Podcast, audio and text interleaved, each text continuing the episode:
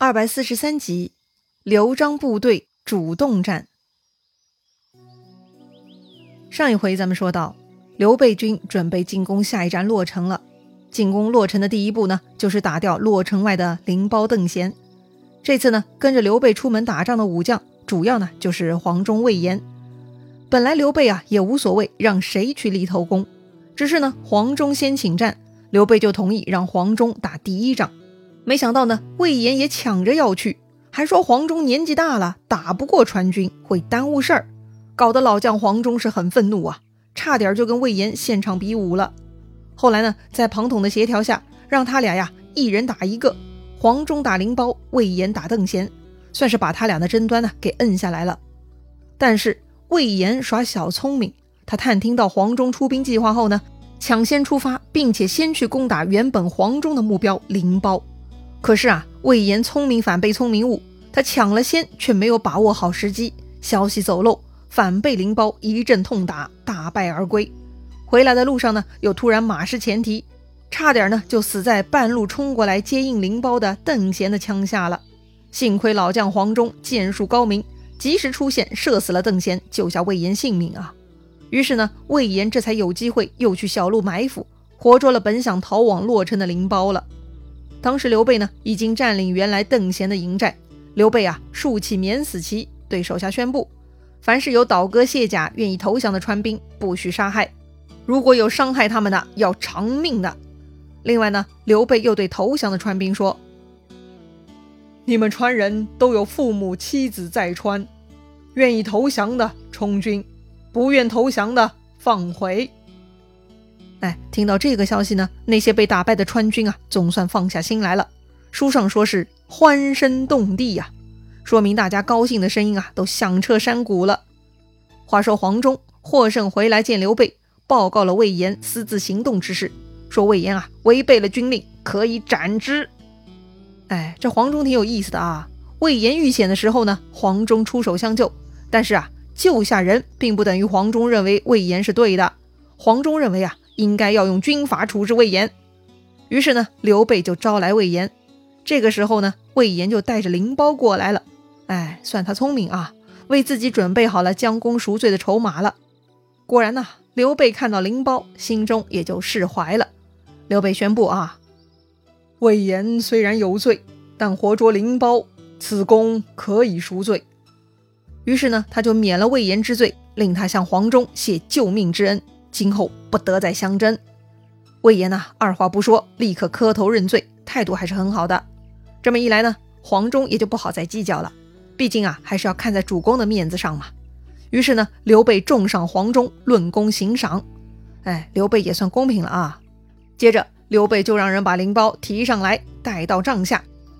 刘备呢，亲自为灵包松绑，赐酒压惊，问灵包啊：“你肯降吗？”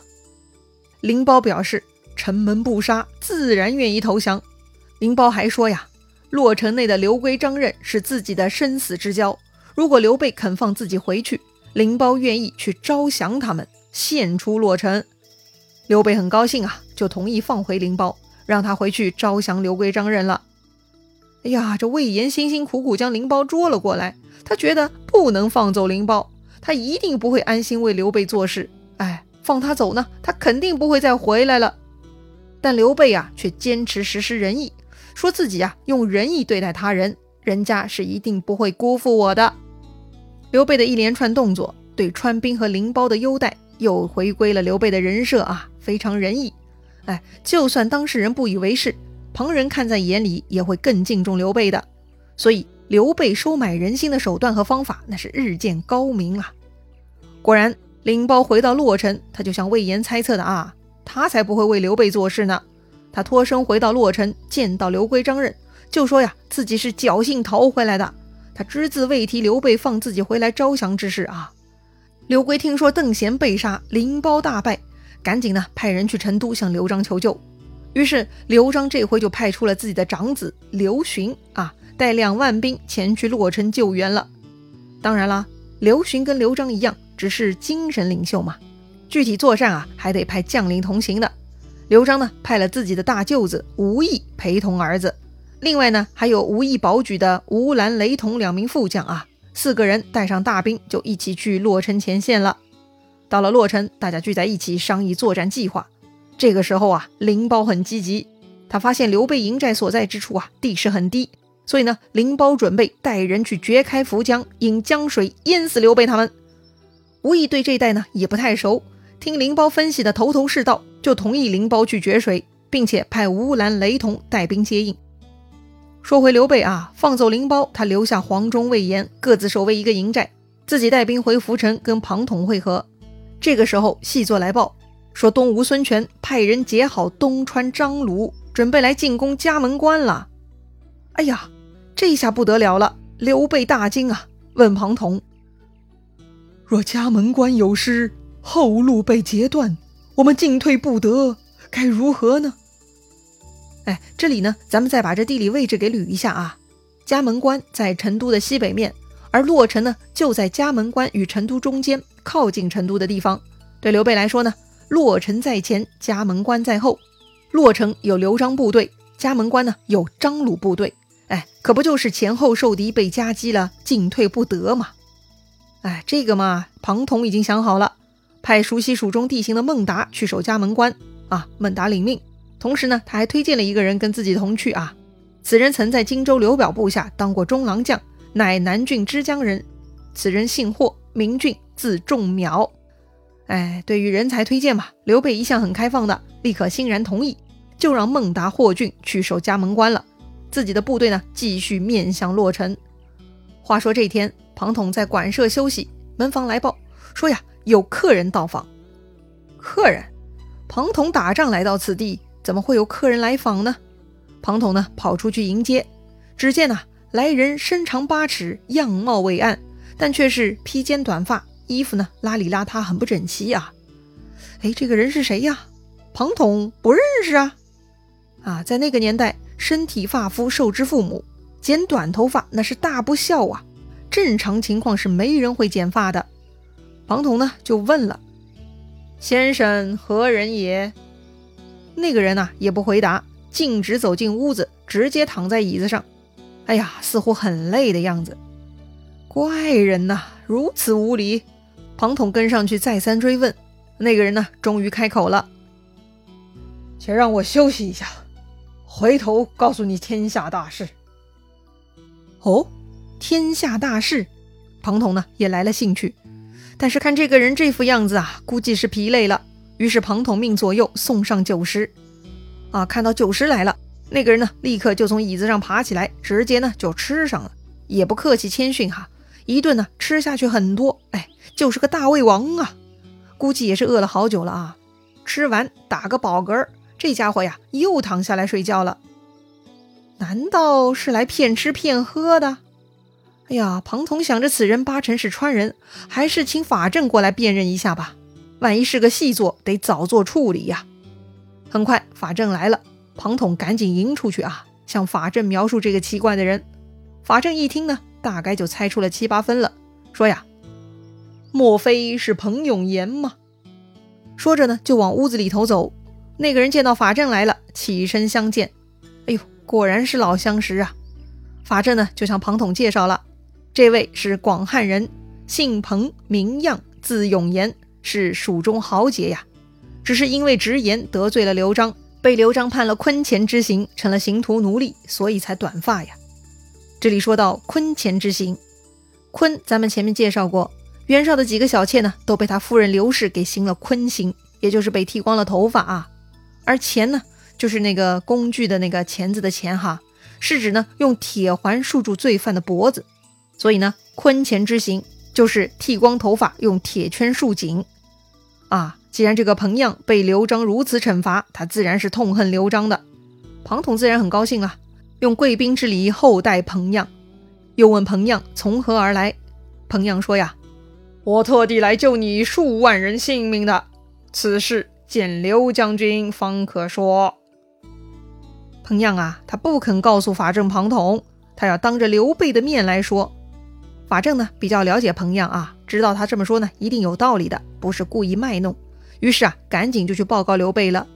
刘备听说有人来救自己万人性命啊，此事非同小可呀。刘备呢，就亲自来到庞统馆舍，向彭样请教了。彭样问刘备：“将军有多少军马在前寨？”刘备呢，如实相告，说这个魏延、黄忠各领人马在前面呢。彭样就说了啊：“为将之道，怎么可以不知地理呢？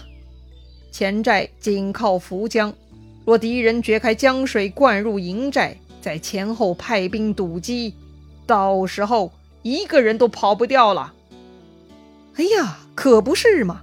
刘备恍然大悟啊，他完全没想到啊。确实，要说对地理的研究呢，刘备本来就不在行。庞统的研究呢也不深入。这法正虽然是当地人，但他也缺少结合地理情况探索军事策略的能力。所以呢，刘备队伍显得是比较不聪明了，被彭样啊给一言击中了。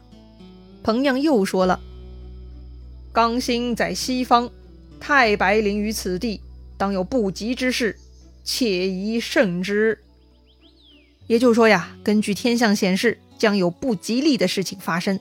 一定要谨慎啊！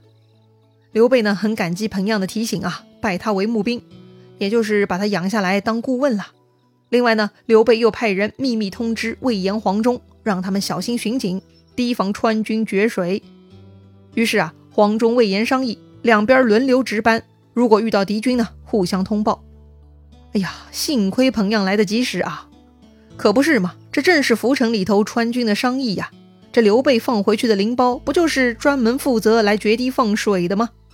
这天夜里，忽然风雨大作，天气情况很恶劣。灵包一看，嘿呦，好机会呀！风雨之夜，想必刘备军会疏于防备，因此呢，灵包带上五千人就来到江边，准备安排决江了。正在这个时候，突然灵包听到后面喊声大震：“，刘备军有防备呀！”灵包知道情况不好呢，不敢停留施工了，就赶紧想逃跑。他手下小兵们呐，也听到敌人的喊杀声了，也都慌了神了。灵包当时脑子混乱呐，也没想那么多，他没有好好下达指令，组织撤退或者往别的方向哈。小兵们呢，立刻就乱作了一团，自相践踏了。这既然声音是从后面传来的，灵包呢就向着前面逃跑了。但是万万没想到，后面的声音啊是造势。真正的敌人呐，就在前头等着呢。这灵包跑着跑着就撞见魏延了，没几个回合就被魏延给活捉去了。话说灵包后面呢还有吴兰、雷同的接应哈，但是他们来的晚了。当他们过来的时候，灵包军队已经完全被干掉了。再有呢，黄忠率领义军杀出，吴兰、雷同啊也不敢硬上，只能收兵回去了。话说魏延呐，带着灵包又去见刘备，刘备很生气呀。责问灵包：“我以仁义相待，放你回去，你怎么敢背叛我？这次不可饶恕了。”说完，刘备下令将灵包推出去斩了，并且重赏魏延。哼哼，刘备虽然仁义，但又不傻了。这次先放再杀，就是告诉所有人背叛仁义的刘备的下场啊！要说这个彭样来的真是及时啊，是不是有了他的加入？刘备拿下涪城就容易了呢？这么多的臭皮匠待在一起，能顶上一个诸葛亮吗？咱们下回再聊。